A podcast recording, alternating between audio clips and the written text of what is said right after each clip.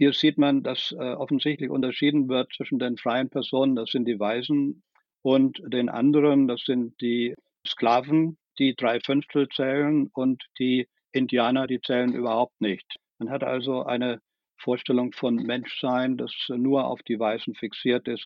Alle anderen zählen nicht voll.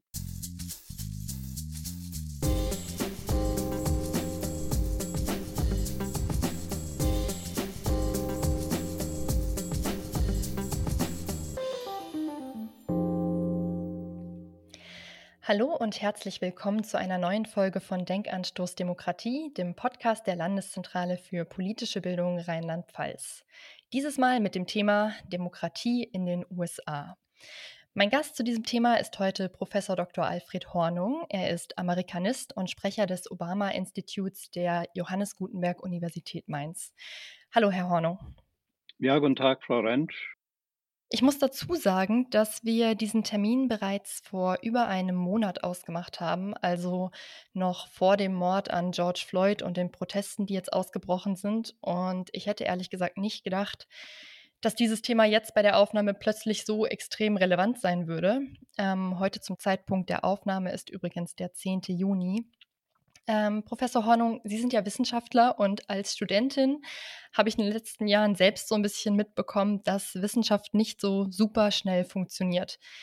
Welche Bedeutung hat denn das alltägliche politische Geschehen für Sie und Ihre Arbeit? Als Amerikanist äh, ist man immer schon äh, sehr nah auch mit der Gegenwart verbunden und äh, erlebt mit, was vor sich geht. Wir haben ja gleichzeitig auch eine ganze Reihe von Interviewanfragen in Radio, Fernsehen, Presse, wo wir Stellung nehmen zu den aktuellen Vorgängen. Also das ist eigentlich Teil unserer Aufgabe. Wissenschaft ist ja nicht nur etwas für die Schreibstube und die Bibliothek, sondern wir sind ja auch der Öffentlichkeit verpflichtet, die uns äh, bezahlt. Also haben wir auch eine Verpflichtung, uns gegenüber der Öffentlichkeit äh, zu äußern und unsere Wissenschaft auch zu kommunizieren. Mhm. Und wie nehmen Sie die derzeitigen Entwicklungen wahr? Finden Sie, dass wir gerade in einer besonderen Zeit leben oder fühlt sich das gerade einfach nur so an, weil es alles so turbulent ist? Wenn man so in 100 Jahren auf heute zurückblickt, meinen Sie, dass das äh, ja, bedeutend ist für die Geschichte in einem größeren Kontext gesehen? Naja, die äh, momentanen Vorgänge um ähm, äh, den Tod und die Ermordung von George Floyd durch einen äh, Polizeioffizier ähm, ist natürlich schon ein markanter äh, Punkt in äh, der Beziehung der verschiedenen Bevölkerungsgruppen in den Vereinigten Staaten und hat aber natürlich darüber hinaus, wie man an äh, den zumindest in äh, westlichen Teil der Welt sehr deutlichen Reflexionen und Maßnahmen gesehen hat, auch Auswirkungen auf das Verhältnis äh, der sogenannten Waisengesellschaft zu anderen Mitgliedern der Gesellschaft hervorgerufen. Wir sehen ja, dass in England die Auseinandersetzung mit den äh, Kolonialisten stattfindet und äh, Menschen, die sehr stark involviert waren in den Sklavenhandel, ähm, jetzt vom Protest gestoßen werden. Das gleiche geschieht mhm. in Belgien. Und wir sehen auch hier in, in Deutschland welche rassistischen Elemente eigentlich in der Gesellschaft vorhanden sind äh, gegenüber Menschen, die nicht aussehen wie das, was äh, viele mit dem Deutschtum verbinden.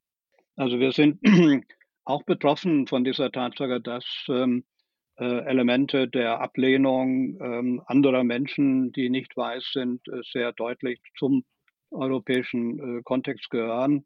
Wir haben auch in Europa zunehmend andere Bevölkerungsgruppen, die äh, diskriminiert werden und, und die wir uns auch gleichermaßen kümmern müssen. Also insofern ist unsere amerikanistische Fachwissenschaft äh, nicht nur die Beschäftigung mit dem, was in den USA passiert, sondern auch, was darüber hinaus ähm, als äh, Ausfluss aus der amerikanischen Gesellschaft äh, fähig ist. Das lässt sich ja in der heutigen globalisierten Welt wahrscheinlich auch gar nicht mehr wirklich anders denken. Und ich glaube, gerade die Entwicklung und ähm, die Empörung, die der Mord an George Floyd und die Proteste in den USA auch in Europa auslösen, zeigen ja auch, ähm, dass es da viele Parallelen gibt, wenn auch auf eine andere Art und Weise. Trotzdem ist es ja irgendwie spannend, dass die USA so lange als Vorbild für Demokratie gesehen wurde als Vorreiter und dass es eigentlich so einen Freiheits und Gleichheitsgedanken gibt und die gelebte Realität sich aber so sehr davon unterscheidet scheinbar. Wie lässt sich dieser Gegensatz denn erklären? Na ja, wir haben natürlich, ähm, mit den USA, ähm, eines der Länder, die wir als die klassischen Einwandererländer bezeichnen, neben Kanada und Australien. Und, ähm, es ist richtig und wichtig, ähm, festzuhalten, dass, ähm, vor allen Dingen, ähm, seit, äh, dem 19. Jahrhundert sehr viele europäische Einwanderer, äh, in, ähm, den USA nach einer, äh, gewissen Phase der Akkulturation auch, äh, integriert werden konnten. Ähm, äh, und, insofern ist diese Idee einer, Gesellschaft, die, äh, multiethnisch, äh, sich konstituiert und das Zusammenleben verschiedener Menschen einfach möglich macht, nach wie vor ein Ideal, das, ähm, von der amerikanischen Gesellschaft und amerikanischen Politik ausgeht. Was allerdings, äh, immer schon ignoriert wurde in diesen politischen Feststellungen der Vereinigten Staaten, ist, dass die Geschichte der Afroamerikaner 400 Jahre alt ist. 1619 sind die ersten afrikanischen Sklaven nach äh, Virginia eingeführt worden oder als Sklaven nach äh, Virginia gekommen, um dort für äh, die Siedler, die englischen Siedler zu arbeiten. Und das ist natürlich über die Jahre ständig verstärkt worden, vor allen Dingen im 19. Jahrhundert dann, bis endlich durch den Bürgerkrieg 1865 die Befreiung der Afroamerikaner möglich geworden ist auf dem Papier. Und das dann 100 Jahre später in der Bürgerrechtsbewegung der 1950er und 1960er Jahre das äh, wieder äh, äh, auf das Tablett gekommen ist und sich die Menschen dagegen gewehrt haben, dass sie zwar freigesprochen wurden 1865 und die Emanzipation erlangt haben, aber die Bürgerrechte ihnen eben nicht gewährt wurden. Also diese Dinge ähm, muss man sich einfach vergegenwärtigen, dass ähm, das nicht aufgearbeitet ist. Und eine andere Sache, die ähm, sicher gerade was die Afroamerikaner anbelangt, sehr prominent ist. Ähm, man hat ja als die Gründungsväter und Gründungsmütter die äh, Verfassung geschrieben haben, ähm, nach der Unabhängigkeitsbewegung und der Unabhängigkeitskampf, hat man ja in, schon in der Verfassung verschiedene Kategorien von Menschen festgehalten. Also mhm. wenn man zum Beispiel daran denkt, äh, wie die Abgeordneten für das Repräsentantenhaus, also einer der Kammer in äh, amerikanischen Kongress äh, bestimmt werden. Dann stand da in der Verfassung 1787, dass die Zahl der Repräsentanten äh, sich zusammensetzt aus den freien Personen eines Staates und drei Fünftel der Gesamtzahl aller übrigen Personen ohne die nicht besteuerten Indianer. Also was heißt das? Ähm, hier sieht man, dass äh, offensichtlich unterschieden wird zwischen den freien Personen, das sind die Weißen, und den anderen, das sind die Sklaven, die drei Fünftel zählen und die Indianer, die zählen überhaupt nicht. Man hat also eine Vorstellung von Menschsein, das nur auf die Weißen fixiert ist. Alle anderen zählen nicht voll. Ach krass, das heißt, die werden quasi als unvollständige Menschen gesehen, also drei Fünftel Mensch oder wie? Weil ich dachte erst, dass es zu zwei Fünfteln mit ihnen besetzt wird und war schon positiv überrascht. Nein, nein, äh, der Hintergrund dieser Geschichte ist natürlich folgender, dass die Sklaverei ja primär in den Südstaaten verbreitet war und in den Nordstaaten äh, nicht bestanden hat und auch die Nordstaaten sich ähm, häufig dagegen ausgesprochen haben. Aber als die Verfassung geschrieben wurde, musste ein Ausgleich zwischen den Vertretern des Südstaates und der Nordstaaten gefunden werden. Und die ähm, Staaten im Süden hätten natürlich eine viel geringere Anzahl von Vertretern im Repräsentantenhaus gehabt, wenn man nur die Weißen gezählt hätte. Um diese mhm. Zahl äh, anzuheben, hat man gesagt, gut, wir zählen auch die Sklaven mit, allerdings nur drei Fünftel. Das heißt, dass man dann eben auf eine Anzahl gekommen ist, die in etwa vergleichbar war mit der Anzahl, die die Nordstaaten hatten. Das war der Hintergrund dieser Geschichte. Wow. Ist das klar geworden? Ja, ja, ich, äh, bin gerade nur noch so ein bisschen bisschen schockiert, weil dann, wenn Ja, man es ja. instrumentalisieren kann, dann sind sie wieder gut genug gewesen quasi. Ja, ja. aber halt nicht genug wert, um Mitspracherecht zu haben. Ja, das Ähm gleiche Spiel ist auch gelaufen im Zusammenhang mit der, äh, Westwanderung, also der Ausweitung von den Ostküstenstaaten in den Westen. Also, insofern sieht man, äh, dass die Behandlung, äh, der, ähm, ehemalig afrikanischen Menschen als unter äh, oft ja als Tiere von Anfang an in der Verfassung auch festgehalten war. Und Barack Obama hat das ja dann später 2008, äh, als die Erbsünde der amerikanischen Nation bezeichnet, dass sie dieses Verhältnis nie, ähm, von Anfang an geklärt hat. Mhm. Ich finde das im Moment in der Debatte sehr spannend, dass manche so total überrascht zu sein scheinen über die Umstände in den USA, während es für viele anderen eigentlich schon immer klar ist, dass Afro-Americans in vielen Bereichen des Alltags diskriminiert werden. Und also für mich war das tatsächlich überraschend, dass sich dieser Fall jetzt noch mal so Bahn gebrochen hat, nachdem es eigentlich schon zahlreiche andere Beispiele gab. Ähm aber was Sie eben gesagt hatten noch mit der Verfassung, das ist was, was ich mich sowieso schon länger gefragt hatte.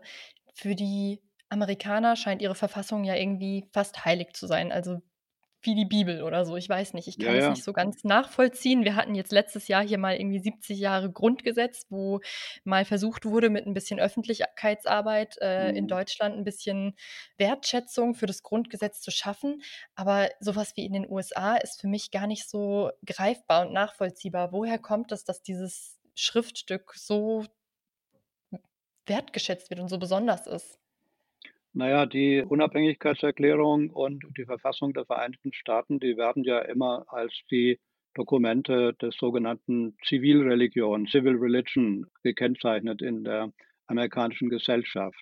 Und man darf ja auch nicht vergessen, dass die Vereinigten Staaten mit den inzwischen, ja, fast 250 Jahren, äh, der Unabhängigkeitserklärung und der Verfassung eine der ältesten Demokratien der Welt darstellen und, äh, dass diese Verfassung über diese jetzt 232 Jahre Bestand hatte, ist eigentlich, ähm, schon ein Ausweis einer sinnvollen Bestätigung, abgesehen von, den Momenten, die wir vorhin besprochen haben mit den 3/5 Menschen. Mhm. Ähm, also insofern, äh, kann man schon verstehen, warum, ähm, die Amerikaner die Verfassung, äh, so hochhalten. Und es ist ja auch wieder deutlich geworden in dem Impeachment-Verfahren im Januar, ähm, gegen Präsident Trump, dass alle Rechtsanwälte, alle Repräsentanten und, äh, Managers des Präsidenten aufgetreten sich immer wieder auf die Verfassung berufen haben. Man hat Mhm. gesehen, dass sie immer Absätze aus der Verfassung zitiert haben und immer mit dem Verständnis: „Niemand ist oberhalb des Gesetzes. Äh, nobody is above the law.“ Äh, das waren alles Bezüge auf die Verfassungstexte, die, ähm, für viele Menschen, ja, wie Sie es eben gesagt haben, fast als heilig angesehen werden, eben sakrosankt, nicht angreifbar. Mhm. Ich habe so das Gefühl, wenn man die Verfassung der USA nicht kennt, ist man bei ganz, ganz vielen politischen Diskussionen super schnell außen vor, weil, wie Sie gesagt haben, oft wird da nur in den Raum geworfen, Second Amendment oder sonst Ja, irgendwas. Und wenn man da nicht Ja, drin ist, mhm. dann Ja. kann man das irgendwie gar nicht mehr so nachvollziehen. Ähm, und auf der anderen Seite gibt's ja, zumindest nehme ich das so wahr, in den USA 'n ziemlich großes Misstrauen gegenüber dem Staat. Also, Anti-Establishment-Bewegungen haben wir zwar auch in europäischen Ländern, aber zumindest von meinem Eindruck her ist das in den USA schon noch 'n bisschen tiefer verwurzelt, dass man den Staat eher so als notwendiges Übel ansieht. Woher kommt diese Einstellung? Ist die Verfassung dann irgendwie so der Gegensatz zu den staatlichen Institutionen oder wie hängt das zusammen? Ich denke, das hat etwas, ähm, mit der Vorstellung und der Konzeption, ähm, des Individuums zu tun. Die amerikanische Verfassung und die amerikanische Republik Ende des 18. Jahrhunderts, äh, ist sehr stark aus dem Geist der Aufklärung zu verstehen und der Absetzung von den puritanischen Vorstellungen eines theozentrischen Weltbildes. Also Gott ist der Oberste, das, äh, wurde abgelöst durch die Aufklärungsideale und die Vorstellung, äh, dass das Individuum den größten Stellenwert in einer Gesellschaft darstellen muss. Und diese Idee, äh, dass das Individuum einen, äh, zentralen, Anspruch in der Gesellschaft hat, sich selbst zu verwirklichen, zeigt sich unter anderem auch in dem Recht, Waffen zu tragen und in den anderen Rechten, die in den Amendments ähm, gewähr, gewährleistet sind. Also das, finde ich, ist in der amerikanischen Gesellschaft viel stärker ausgeprägt als äh, in der deutschen Gesellschaft. Ich erinnere mich immer an meine Studienzeit in den USA äh, und die äh, ähm, erste Aufgabe, die uns in einem Essay-Kurs gestellt wurde, wo wir schreiben sollten über Who am I? Wer bist du oder wer bin ich? Und ähm, wir waren zehn Studierende, acht ähm, Amerikaner, also neun Amerikaner und ich. Die Amerikaner haben laut drauf losgeschrieben und wussten sofort, wer sie sind. Ich wusste nicht, was ich schreiben soll. Ich hatte mich mit diesem Thema noch nicht auseinandergesetzt. Ich meine, das ist wirklich also ein signifikanter Unterschied äh, zwischen dem Selbstbewusstsein äh, der Amerikaner, auch wenn sie in den Universitäten ähm, mit äh, den amerikanischen Studierenden zu tun haben, dann ähm, fällt sehr stark äh, ein Unterschied auf zu dem Gegensatz eines deutschen Seminars, äh, dass amerikanische Studierende immer ihre eigene Meinung ins, äh, ins Gespräch bringen und sich melden, ihre eigene Meinung zu verdeutlichen, während äh, deutsche Studierende äh, versuchen, sich äh, hinter irgendwelchen Aufsätzen, die sie gelesen haben, zu verstecken. Also das, das ist ein ähm, wirklich markantes Zeichen der amerikanischen Gesellschaft, dieses große Selbstbewusstsein und äh, das Verständnis der eigenen Person. Ja, vielen, vielen Dank auf jeden Fall. Ähm, wir haben jetzt schon gerade über die Rolle des äh, Mords an George Floyd gesprochen und das alles so ein bisschen historisch eingeordnet. Ja. Mich würde aber auch noch so die der Status der Demokratie in den USA allgemein ein bisschen interessieren, weil wenn ich mir, äh, im Moment so die Berichterstattung angucke, da wird die Demokratie schon fast totgesagt. Also, äh, grade gestern ist in der Tagesschau wieder also, in der, äh, schriftlichen Online-Version auch wieder ein Artikel erschienen, der die Frage stellt, wie demokratisch die USA überhaupt noch sind. Ähm Gibt es da irgendwelche Kennzahlen, an denen man sich orientieren kann? Wie würden Sie diese Frage einordnen?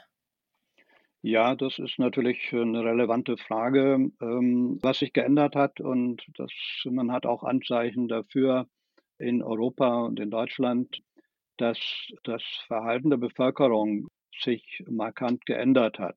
In der Vergangenheit, ähm, war es ja so, äh, dass die Bevölkerung mehr oder minder den Vorstellungen der Person gefolgt ist, die sie gewählt haben und dass man die Politiker zwar nicht immer, nicht jedermann hatte sie lieb, aber man hat immerhin äh, Politiker äh, akzeptiert als Repräsentanten des Staates. Das hat sich äh, massiv geändert und zwar vor allem durch die Möglichkeiten des Internet, ähm, neuerdings durch die sozialen Medien. Wir sehen ja auch, dass Trump äh, nur noch über Twitter äh, kommuniziert. Das heißt, eine erhebliche Reduktion der äh, Kommunikation und des Niveaus der Kommunikation, äh, das sich mehr oder minder reduziert auf Floskeln und auf das, äh, was schon Tocqueville, ähm, der in der Demokratie, Demokratie in Amerika nach seiner Reise 1831, 32 dieses große Buch geschrieben hat, für ihn war die amerikanische Demokratie immer schon dadurch gekennzeichnet, dass ähm, die äh, Mehrheit ähm, auf Emotionen reagiert, äh, nicht auf äh, rationale Elemente, sondern auf emotionale. Und er hat schon damals geschrieben, dass es immer Scharlatane gibt, das ist der Ausdruck in der Welt, die das Volk entsprechend bestimmen können, dass sie tun, was dieser Scharlatan will. Wenn wir Trump nehmen, den momentanen Präsidenten, und das Buch, das er von einem Ghostschreiber hat schreiben lassen, jetzt behauptet, er hätte es selbst geschrieben, The Art of the Deal, die Kunst des Verhandelns. Dort schreibt er selber von sich, ähm, dass er instinktgetrieben ist. Ähm, also er vertraut nur seinem Instinkt sie, und lehnt ab zum Beispiel äh, Menschen, die geistig rational argumentieren. Dann sieht man schon, wie sich die politische Gesellschaft verwandelt, äh, in, insofern als man Führer hat oder einen Präsidenten, der nicht mehr an die rationale Kraft der Auseinandersetzung von Argumenten glaubt, sondern nur seinen Instinkten folgt und gleichermaßen in der Bevölkerung dann so eine äh, Herdenfolge provo provoziert, sodass die Meinung, die er vertritt, die Instinktmeinung, die er vertritt, auch von der Bevölkerung geteilt wird. Und insofern ähm, haben wir auch, ähm, was jetzt gerade die amerikanische Demokratie anbelangt, äh, ein Problem in äh, der Polarität der Gesellschaft, der Polarität von zwei Parteien, die nicht mehr miteinander kommunizieren können. Es ist unmöglich, zwischen den Meinungen dieser beiden Parteien eine Basis des Kompromisses zu finden. Und das ist eigentlich das Grundproblem jeder demokratischen Auseinandersetzung, der Versuch, über Diskussionen verschiedene Meinungen zu ventilieren und dann die äh, beste Option aus diesen verschiedenen Meinungen als Richtlinie der Politik zu finden. Hm, ich habe ein Interview gelesen mit ich weiß nicht, ob ich den Namen richtig ausspreche, Daniel Sieblatt oder so. Ja, mhm, ja. Ähm, auch ein US-amerikanischer Politikwissenschaftler, der jetzt irgendwie ein Buch, äh, als Co-Autor mitgeschrieben hat, „Wie Demokratien sterben“. Ähm, und der ist eben auch auf diese Polarisierung eingegangen und hat aber zumindest in dem Interview insbesondere die Radikalisierung der Republikaner dafür verantwortlich gemacht, dass die Gesellschaft jetzt so zerbricht und ähm, dass eben diese gemeinsame Basis für das Miteinander sprechen und das einen äh, Konsens und eine Lösung finden ähm, dafür verantwortlich ist, dass die Demokratie gerade so leidet. Äh, würden Sie dem zustimmen? Naja, nun es ist äh, sicher richtig, dass die Republikanische Partei ähm, momentan besonders brach liegt, was Argumentationskraft anbelangt, eben weil niemand, ähm, außer vielleicht Mitt Romney, ähm, der Senator aus Utah, dem Präsidenten zu widersprechen wagt. Äh, jeder, der das tut, wird sofort äh, von ihm ermahnt. Insofern ist eigentlich die Republikanische Partei nicht mehr existent als ein Medium der Politik, sondern nur als ein Obstruktionsmedium und, äh, wenn man so will, der verlängerte Arm von Präsident Trump. Das ähm, ist natürlich schon eine Gefahr für die Demokratie, wenn die Legislative gewissermaßen lahmgelegt wird durch den Präsidenten, die Exekutive. Und das Glück, das wir momentan nur haben seit der letzten, letzten äh, Midterm-Election vor zwei Jahren, dass im ähm, Repräsentantenhaus eine Mehrheit der Demokraten regiert, die natürlich für etwas mehr Differenz der Opinion, der, der Meinungen sorgt. Ansonsten ist gerade diese Polarisierung und die äh, Nicht-Existenz einer eigenständigen republikanischen Partei ein großes Dilemma in der amerikanischen Politik. Sie haben es jetzt gerade auch schon angesprochen. Ähm, es ist gut, dass die Demokraten zumindest noch das Repräsentantenhaus besetzen. Man hört immer nur, dass in den USA es eben dieses System der Checks and Balances gibt, ähm, also irgendwie eine besondere oder eine bestimmte Form der Gewaltenteilung. Können Sie die Idee dahinter vielleicht noch mal kurz erläutern und Ihre Einschätzung geben, ob das im Moment noch gut funktioniert? Naja, das äh, das Prinzip äh, der Checks and Balances, also Kontrolle und Konkurrenz oder Überprüfung und Ausgleich, hat etwas mit der von Montesquieu ähm, eingeführten Gewaltenteilung in äh, der demokratischen Gesellschaft zu tun, dass wir eben von drei Kräften ausgehen oder drei Gewalten der Rechtsprechung, der Gesetzgebung und der Ausführung, was im amerikanischen politischen Wesen ja vorhanden ist. Wir haben den äh, Präsidenten als Exekutivkraft. Wir haben den Kongress mit zwei Kammern als die gesetzgebende Instanz und wir haben äh, das Rechtswesen, den Supreme Court, den obersten Gerichtshof. Also was die Institutionen anbelangt, ist, äh, sind die Voraussetzungen für Checks and Balances gegeben. Allerdings haben wir in der Regierungszeit von Trump ja jetzt häufig erlebt, dass ähm, der Präsident diese Checks and Balances auszuhebeln versucht, wenn er zum Beispiel äh, Vorladungen für die, das Impeachment-Verfahren, das Amtsenthebungsverfahren an Mitarbeiter aus dem Weißen Haus ablehnt äh, und damit die Rechtsposition äh, des Kongresses, des Repräsentantenhauses untergräbt oder sich einfach nicht diesen Checks and Balances stellt, wie sie in der Verfassung grundgelegt sind. Das ist ein, ein Machtmissbrauch seiner Exekutivfunktion als Präsident, die ja auch ähm, von den Mitgliedern des Repräsentantenhauses im Verfahren immer wieder angesprochen worden. Das zu korrigieren ähm, wäre natürlich die Aufgabe des Kongresses insgesamt, aber solange der Senat von Repräsentanten dominiert wird durch zwei Stimmen mehr im Senatorenhaus, ist es immer schwierig, ähm, das auszuhalten. Aber ich denke, dass insgesamt äh, dennoch im Prinzip die Checks and Balances äh, vorhanden sind und auch äh, teilweise funktionieren. Vielen Dank für Ihre Einschätzung.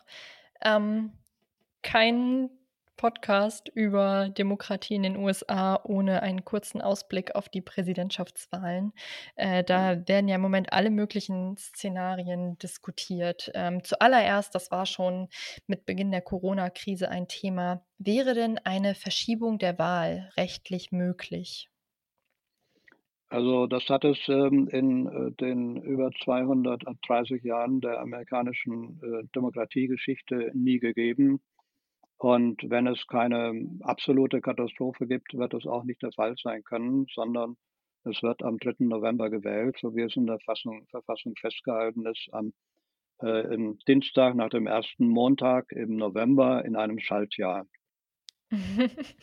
So steht das es in der Verfassung. genau. Ja, ja, Das mit am dem Schaltjahr war mir nach neu. dem ersten Montag ähm, in einem, im November in einem Schaltjahr. Ja, das mit dem Schaltjahr war mir neu. Ähm, aber rein hypothetisch, was müsste überhaupt passieren? Wer könnte so eine Verschiebung veranlassen? Also äh, da müsste sicher, müssten beide Kammern ähm, zusammentreten. Also man hat zum Beispiel eine Möglichkeit, wenn bei der Wahl des Präsidenten durch das Wahlleutegremium kein Präsident gewählt werden kann, weil sich ähm, äh, eine äh, Unentschiedenheit herausstellt, dann ist vorgesehen in der Verfassung, dass das Repräsentantenhaus äh, den Präsidenten wählt und äh, der Senat den Vizepräsidenten. Und man könnte sich vorstellen, dass sicher eine Zusammenwirkung der drei Gewalten, Judikative, Exekutive und Legislative, nötig wäre, um eine Verschiebung äh, zu ermöglichen. Aber eigentlich ist davon nicht auszugehen. Okay, also auch hier wieder Checks and Balances. Ja, ich glaube auch, dass so ein bisschen also ähm Es wurde zwar ein paar Mal erwähnt, rein hypothetisch, was wäre, wenn die Wahl verschoben wurde. Mein Eindruck war auch, dass es eher unwahrscheinlich ist, aber mir hat eben so die die Erklärung immer gefehlt, wer dazu überhaupt die Macht hat. Also, ähm, irgendwie, ob Trump das veranlassen könnte, ob da ein Gericht drüber entscheiden müsste oder was auch immer. Ähm, dann ein ganz neues Szenario, was jetzt so ein bisschen aufkam, ähm, ist Angenommen, Trump verliert die Wahl und erkennt das Wahlergebnis aber nicht an. Also, er es gibt ja jetzt diese ganz großen Diskussionen, inwiefern, äh, Briefwahl, äh, legitim ist und Trump sagt ja immer, dass das irgendwie Betrug wäre und irgendwie nicht erlaubt werden sollte. Ähm kann man einfach die Wahl nicht anerkennen? Also, ich denke mir so in 'nem demokratischen Staat, okay, man muss sich einfach an die an die Entscheidung halten. Ähm, wie wie wäre so 'ne Anfechtung möglich? Na ja, ich meine, ähm, es hat ja immer wieder, ähm, Anfechtungen auch gegeben, ähm, sodass, ähm, ähm, von Wahlbetrug gesprochen wurde. Ich meine, wenn, ähm, Donald Trump, äh, der Auffassung ist, dass die Briefwahl zu, äh, Verfälschungen führt, dann muss er sich selber auch fragen. Er hat ja selber Briefwahl in Florida ausgeübt, also von daher gesehen würde er nicht behaupten wollen, dass er selbst falsch gewählt hat. Aber Wahlbetrug, äh, davon ist immer gesprochen worden. Wir erinnern uns an die Wahl 2000, als in Florida fünfmal nachgezählt wurde, um festzustellen, wie tatsächlich der Stand der Dinge war. Und zum Schluss wurde einfach äh, das Wahlergebnis äh, festgehalten. Aber in dem Augenblick, äh, wo die Wahl stattgefunden hat, ist eigentlich nicht mehr der Präsident ähm, die ausschlaggebende Person, sondern er ist dann, wie es so schön heißt, ein lame duck, ähm, jemand, der äh, noch wartet bis zum 20. Januar, bis die Einführung des neuen Präsidenten stattfindet, weil nach der Wahl ja dann das äh, Wahlleutegremium zusammentritt im Dezember. Äh, auch das ist genau festgelegt ähm, am Montag nach dem zweiten Mittwoch im Dezember. Ja, so, so heißt es. Und die Wahlleute äh, wählen äh, in zwei Wahlgängen äh, den Präsidenten und den Vizepräsidenten. Und dann wird dieses Ergebnis ähm, an ähm, den äh, Senat, äh, an, an den Kongress weitergegeben, wo im Januar sich äh, der Präsident äh, und Vizepräsident dann aus diesem Stimmabverhalten ergeben wird. Mhm. Es klingt eigentlich so, als wäre das alles relativ gesichert, dass das so über die Bühne geht, wie es halt geregelt ist. Also, es scheint ja eher, als ob es dazu nicht ich will jetzt nicht sagen zu viele Regulierungen, aber es gibt schon einige Regulierungen, ähm, Naja, wir wollen jetzt mal nicht davon aus, aus wir wollen mal nicht davon ausgehen, dass es einen äh, Militärputsch äh, in USA gibt. Äh, ähm, dem äh, unter der Führung von äh, Präsident Trump. Ähm, also das ist ein Szenario, das äh, ich äh, und sich niemand vorstellen kann für die Vereinigten Staaten. Ja, aber auf jeden Fall diese dauernden Zweifel an der Legitimität von Wahlen. Naja, ich meine, ähm, äh, es ist äh, schon äh, natürlich äh, etwas seltsam, dass ähm, die ähm, die Wahlvorgänge immer so problematisiert werden. Vielleicht hat es auch etwas mit den historischen Erfahrungen zu tun, äh, um die Jahrhundertwende 1900 in den Anfängen ähm, der Demokratie, als viele Einwanderer nach USA gekommen sind, hat es immer Wahlfälschungen gegeben und äh, Manipulationen. Ich schreibe gerade eine Biografie über Al Capone. Der hat sich da auch sehr stark engagiert in Chicago, dass die Wähler für die Demokraten gehindert worden, zur Wahl zu gehen und die republikanischen Kandidaten äh, favorisiert worden. Also solche Dinge hat es in der Vergangenheit immer gegeben, aber momentan haben wir ein System, äh, wo Wahlmaschinen existieren und eigentlich diese Beeinträchtigungen nicht mehr stattfinden können. Das Problem der amerikanischen Wahl, Entschuldigung, Ne, das, was Sie gerade von Al Capone auch gesagt haben, das ist ja genau das, was man jetzt im Moment auch wieder liest, von wegen, es soll verhindert werden, dass bestimmte Bevölkerungsgruppen zur Wahl gehen oder sonst irgendwas. Also, das sind tatsächlich auch, äh, Aussagen, die aus einer heutigen Zeitung stammen könnten. Ich finde das gerade sehr, äh, überraschend, dass sich das so durchzieht und eigentlich gar nichts Neues ist. naja, es ist natürlich äh, schon richtig zu sagen, dass man, wenn man wählen will, einiges auf sich nehmen muss in den Vereinigten Staaten. Man muss sich ja erst vor der Wahl registrieren. Das ist nicht so wie bei uns, dass man äh, den Wahlschein zugeschickt bekommt, wenn man wahlberechtigt ist, sondern man muss sich registrieren. Und diesen Teil ähm, der Wahl vergessen viele Menschen oder tun es nicht, ähm, sodass sie dann später nicht wählen können. Und dafür entsprechende Aufklärung zu, zu sorgen, ist natürlich äh, schon eine wichtige Geschichte. Mhm, das ist natürlich noch mal 'n ganz eigenes, Ja, riesengroßes Thema, für ja, das wir leider gar keine Zeit mehr haben. Aber zum Abschluss noch eine letzte Frage, auch wenn es die ja. typische Frage ist, aber gerade deswegen muss ich sie ja stellen. Wagen Sie eine Prognose, wie die Wahl am 3. November ausgehen wird? Ja, f das ist, ähm, natürlich schwierig. Ich, ähm, denke, wenn die Situation so bleibt, wie sie jetzt ist, dann, äh, wird Trump nicht wiedergewählt. Und, ähm, die Kombination von, äh, Krankheit oder Management des Coronavirus und den, äh, nachfolgenden, äh, Problemen der Gesellschaft, der Polarisierung der Gesellschaft, der rassistischen Elemente, das hat ja auch schon dazu geführt, dass sein Approval Rating, also seine Zustimmungsrate stark gesunken. Es ist jetzt bei 38 Prozent, habe ich gelesen. Sie war ja immer äh, nahe 50. Insofern gehe ich davon aus, ähm, auch angesichts der Wirtschaftslage der Vereinigten Staaten, dass die Amerikaner vermutlich auch daran interessiert sind, in der Mehrheit einen Präsidenten zu bekommen, der die Gesellschaft eher zusammenführt, als weiter zu spalten. Spannend, weil das ist tatsächlich eine Position, die ich bislang erstaunlich selten gehört habe. Also, äh, jetzt so langsam mit den ganzen Krisen wird es größer, aber so wie vor 4 Jahren niemand geglaubt hat, ähm, dass Trump Präsident werden könnte, scheint im Moment so, ähm, bis vor Kurzem zumindest der Eindruck geherrscht haben, dass er unbesiegbar ist und dass er sowieso noch mal gewählt werden wird. Naja, vielleicht noch ein letzter Punkt dazu. Äh, Sie sehen ja, dass ähm, bei der Wahl von Barack Obama, dem ersten nicht weißen Präsidenten, die amerikanische Gesellschaft immerhin zweimal äh, mit äh, mehr als 60 äh, Prozent Wahlbeteiligung sich für ihn entschieden hat. Also das ist schon durchaus möglich, dass man Menschen wählt, die ähm, äh, auch von Charaktereigenschaften her die amerikanische Gesellschaft in eine bessere Verfassung bringen können, als das momentan der Fall ist.